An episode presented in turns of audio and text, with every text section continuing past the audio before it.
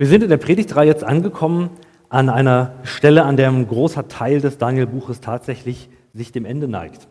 Und zwar im sechsten Kapitel geht im Daniel-Buch der erzählende Teil der Geschichte zu Ende. Es folgt danach noch ein weiterer, der deutlich schwieriger zu verstehen ist. Und zwar sind das Visionen, die Daniel gehabt hat. Das sind, man könnte sagen, Begegnungen mit Gott und Einblicke, die Gott diesem Daniel gewährt über zukünftige Ereignisse. Das sind die Predigten, die noch kommen werden, auch dazu. Da wird es auch nochmal spannend werden. Aber jetzt geht quasi die Erzählung von Daniel am Hofe der Könige zu Ende. Und man könnte sagen, es hört auf mit einem Paukenschlag. Denn jeder, der Kindergottesdienst genießen durfte, hat vielleicht schon mal mitbekommen, Daniel und die Löwengrube, das ist so eine der klassischen Kindergottesdienstgeschichten. Und da steckt auch viel Wahres dran. Das ist auch eine spannende Geschichte. Löwen sind natürlich immer cool, muss man natürlich sagen und dann auch noch Errettung aus Not. Das, sind, das ist doch der Stoff, aus dem mutmachende Geschichten sind. Aber ich glaube, solange wir dieses Kapitel überschreiben mit Daniel in der Löwengrube, gehen wir, glaube ich, ein bisschen fehl an dem, was uns dieses Kapitel eigentlich sagen möchte. Ich glaube nämlich, dass die Löwengrube eigentlich nur so ein, ja, so ein, so ein wichtiger erzählerischer Teil ist, aber der ist nicht das Wichtigste in diesem Kapitel. Ich glaube, da gibt es noch was anderes. Und das möchte ich heute mit euch ein wenig, ähm, ein wenig herausarbeiten.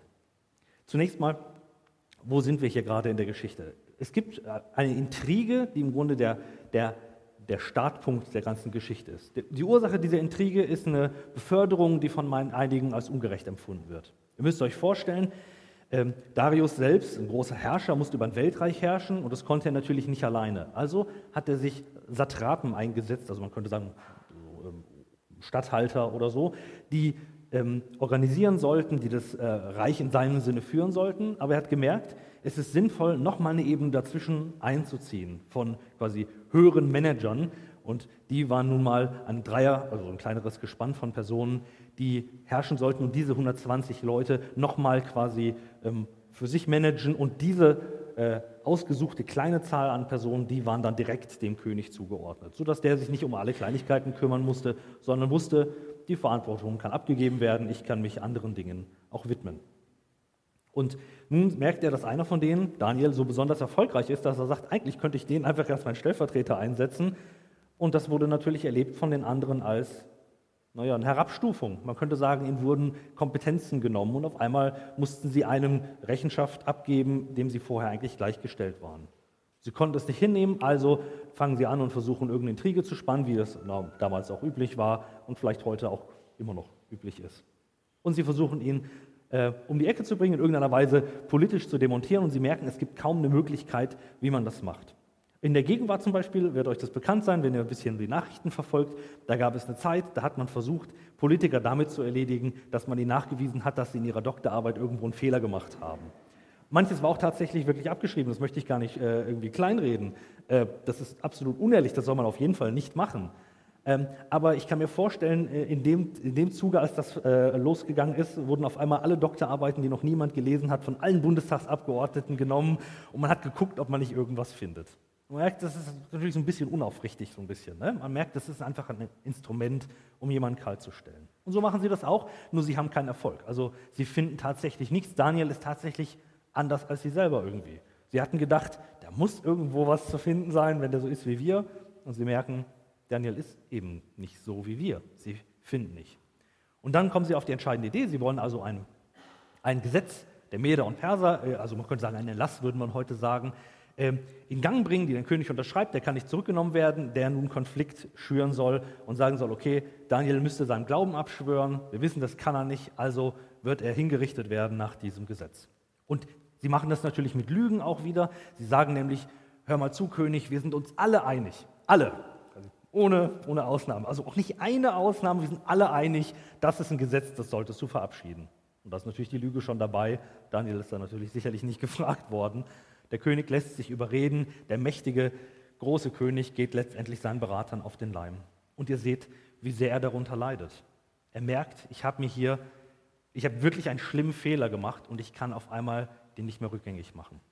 Geschichtlich sind auch andere solche Fehler von Königen aus dieser Zeit, aus diesem Reich überliefert. Da gab es zum Beispiel einmal einen Gefühlsausbruch des Königs, der einem äh, äh, quasi einem seiner, seiner Unter Untergebenen den Tod gewünscht hatte und tatsächlich im, im Rausch und im Zorn einen, einen Erlass unterschrieben hat, dass der äh, umgebracht werden soll, der ihn nachher gereute, ausdrücklich. Und er versuchte das rückgängig zu machen und es ging nicht. Der König war an sein eigenes Wort gebunden. Und auch heute gibt es ja vielleicht den Ausdruck, vielleicht kennt ihr den, das ist quasi wie das Gesetz der Meder und Perser, also da kann man nichts mehr dran ändern. Und so war das auch damals. Das Spannende dabei ist natürlich, wie sich das Ganze geschichtlich entwickelt hatte, wie diese Spannung aufgeht und wie es am Schluss natürlich auch grausam endet. Auch damals war die Welt natürlich eine grausame äh, Welt gewesen. Nicht nur die äh, quasi die Intriganten werden in die Löwengrube geworfen, sondern die Familien mit Kindern gleich mit. Das ist eine Grausamkeit der damaligen Welt und ich bin mir nicht sicher, ob wir heute tatsächlich sehr viel weiter sind als die damals. Das Spannende nun ist, der Auslöser, wie sie ihn überführen, ist das Gebet. Und um dieses Gebet soll es heute im Besonderen gehen, das Gebet Daniels.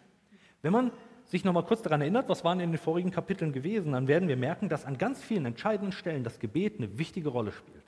Bevor beispielsweise Daniel am Anfang seine Idee hat, mit seinen Freunden zu sagen, wir wollen eben nicht diese anderen Göttern geweihten Speisen essen, sondern uns anders ernähren, beten sie miteinander. Sie gehen ins Gebet und ringen mit Gott und sagen, Herr, schenk doch, dass es eine Alternative gibt, dass wir uns dem nicht unterwerfen müssen.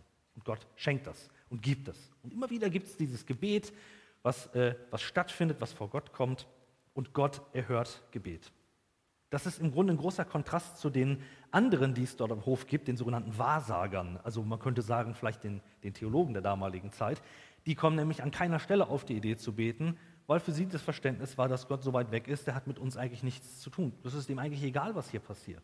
Ob ich lebe, ob ich sterbe, wie es mir hier ergeht, das ist einfach quasi zu weit weg für die Götter, als dass sie sich darum kümmern sollen. Das heißt, beten tun hier tatsächlich in erster Linie diejenigen, die Vertrauen haben, dass es da jemand gibt, der zuhört, der da ist. Daniel bemisst diesem Gebet nun ganz besondere, ganz besondere äh, Bedeutung zu. Und das sehen wir daran, was er tut.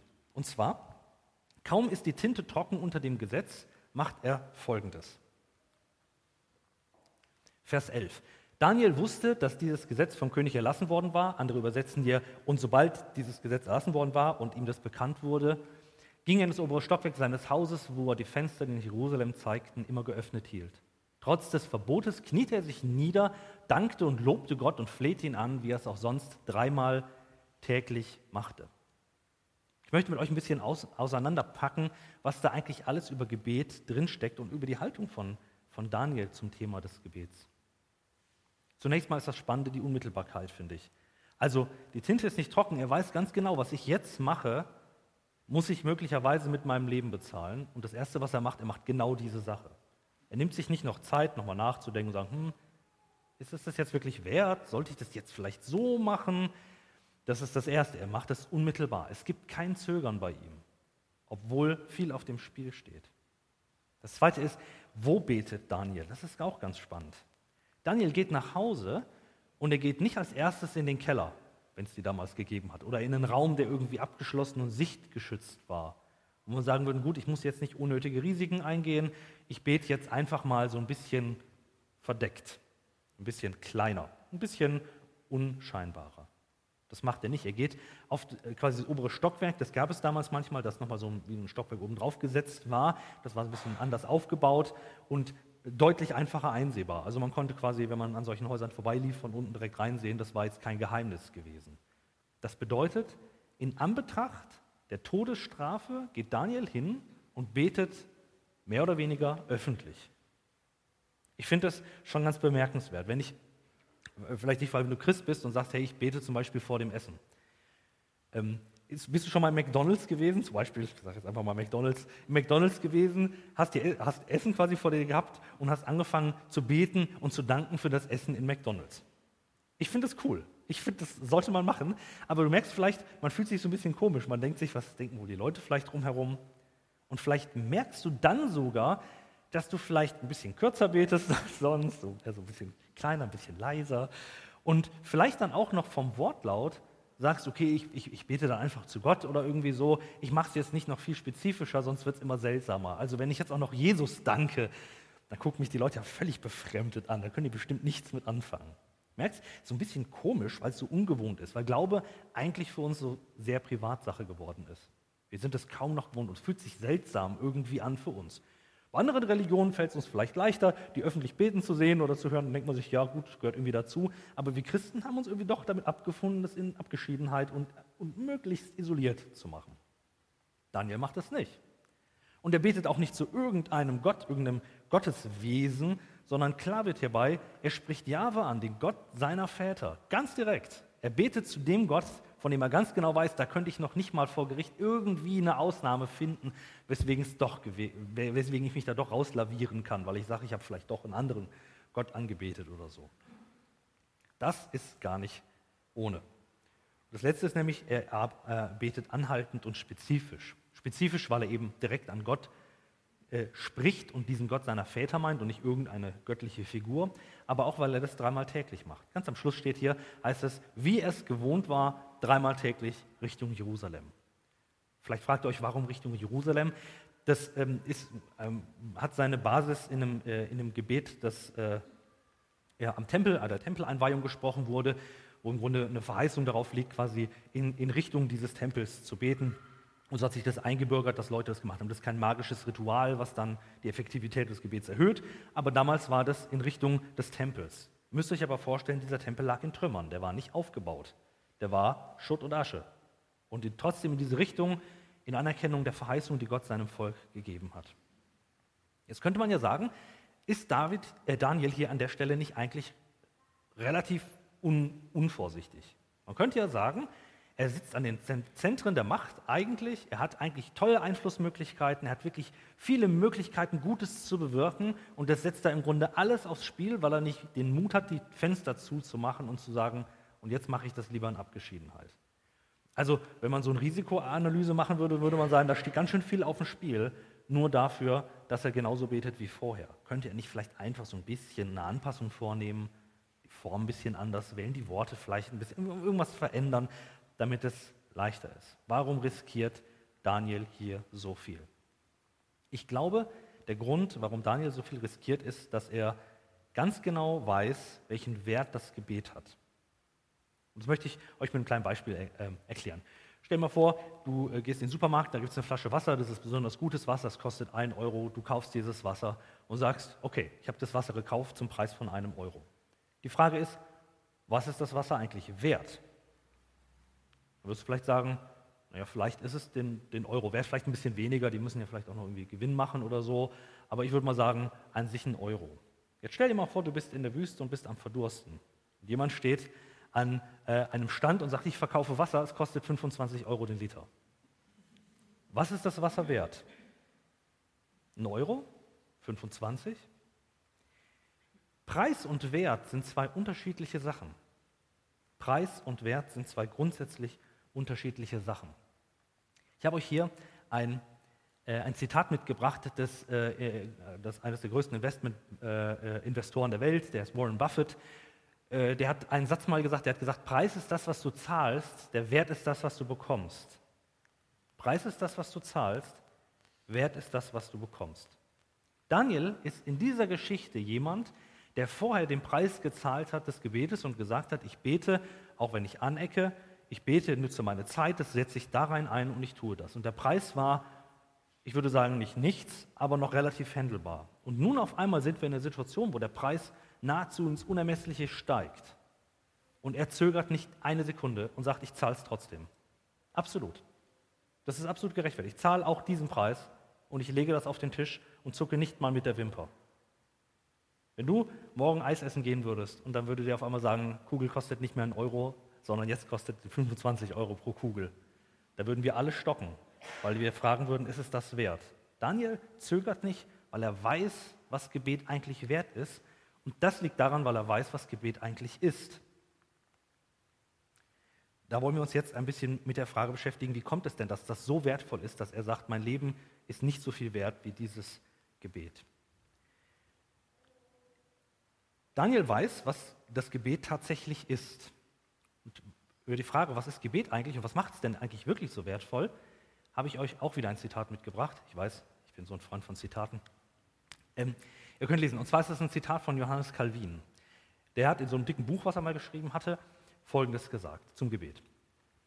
Haben wir bloß das Wissen darum, dass Gott der Herr und Spender alles Guten ist und treten dann doch nicht an ihn heran und bitten ihn nicht, so nützt uns solche Erkenntnis gar nichts. Ebenso wenig, wie wenn jemand einen Schatz gezeigt bekommt und ihn dann in die Erde vergräbt und verschüttet und unbeachtet lässt. Das Gebet gräbt die Schätze aus, die unser Glaube im Evangelium des Herrn angezeigt, gefunden und dort erschaut hat. Bisschen alte Worte, aber der Gedanke, der finde ich, der ist richtig stark. Nicht zu beten, einen Glauben zu haben, der ohne Gebet auskommt, ist wie, als wenn ich eine Schatztruhe bekomme von Gott, die voll gefüllt ist mit Reichtümern. Und das Erste, was ich mache, ist nämlich, ich kaufe mir einen Spaten, mache ein Loch, buddel alles rein, mache es zu und sage, schön, ich habe einen Schatz gesehen. Es ist doch völlig widersinnig. Was, was, würden wir mit dem Schatz machen? Wir würden die Klappe aufmachen, das, Strahl, das Strahlen des Goldes sehen oder was auch immer da drin sich befindet. Wir würden es doch nutzen wollen.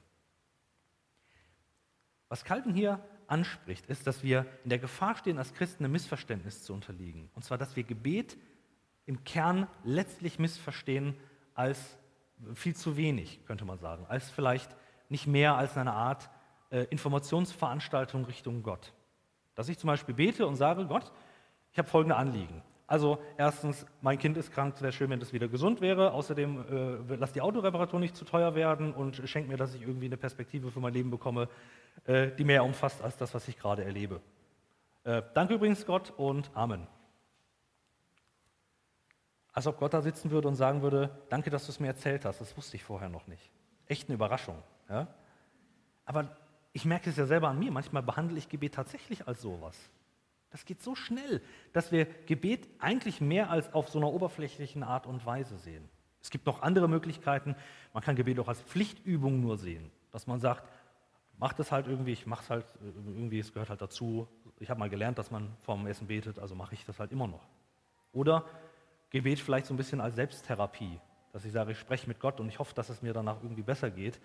Und ein gelungenes Gebet ist, der, ist das Gebet, wo es mir am Schluss halt besser geht als vorher. Ich glaube, auch das geht letztendlich daran vorbei.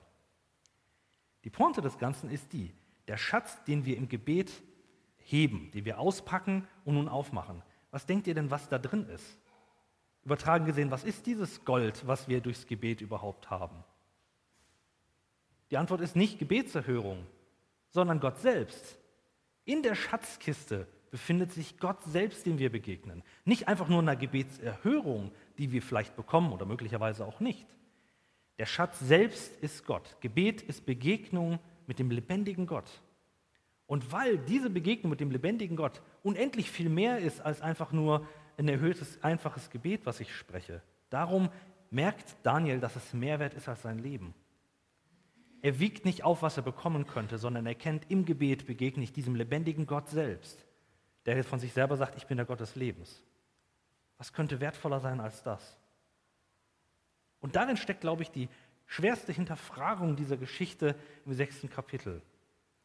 Und zwar fragt das letztendlich mich selber, wie es um meine Leidenschaft zu Gott bestellt ist. Ihr seht hier hinter mir diese wunderschönen Bilder. Der erste Wert, der hier drin ist, der uns wichtig ist als Gemeinde, ist leidenschaftlich. Wenn ich Daniel ansehe, dann sehe ich eine Leidenschaft fürs Gebet, auch eine Leidenschaft, die sich was, etwas kosten lässt.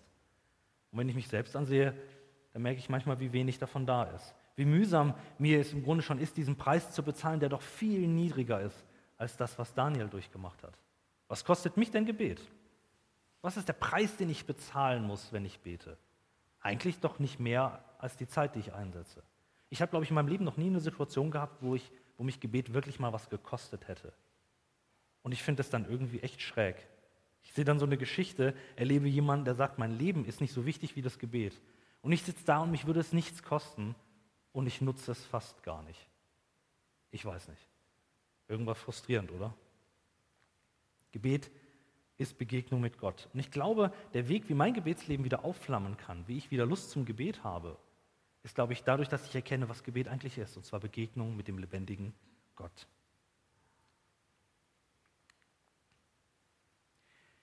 Ich habe ein Zitat gefunden von, von Luther, der hat mal gesagt, Christ zu sein ohne Gebet ist ebenso wenig möglich wie Leben ohne zu atmen. Da habe ich gedacht, ich glaube, manchmal bin ich wie so ein Apnoe-Taucher, der es schafft, elf Minuten und 35 Sekunden ohne Gebet auszukommen.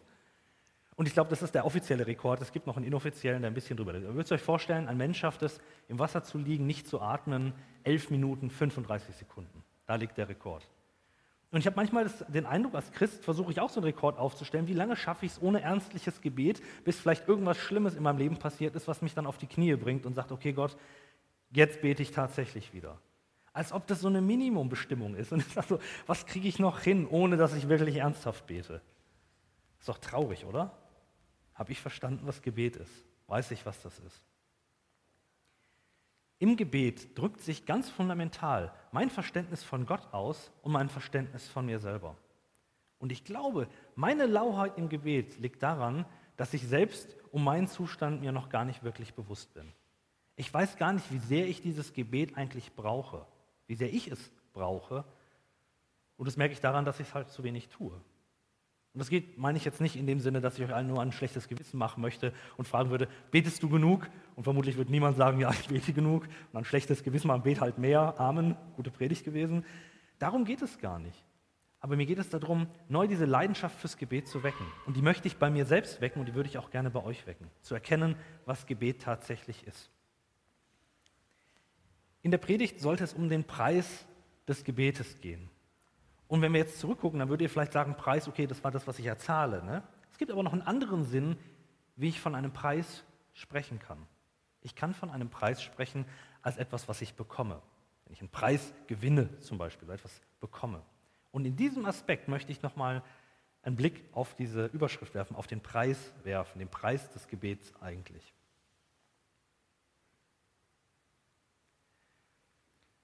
Und zwar ist der Preis des Gebetes der gleiche, den wir im beständigen Glauben erhalten. Jakobus bringt das mal so auf den Punkt. Der schreibt in seinem Brief, selig ist, wer Anfechtung erduldet, denn nachdem er bewährt ist, wird er die Krone des Lebens empfangen, die Gott verheißen hat, denen, die ihn lieb haben.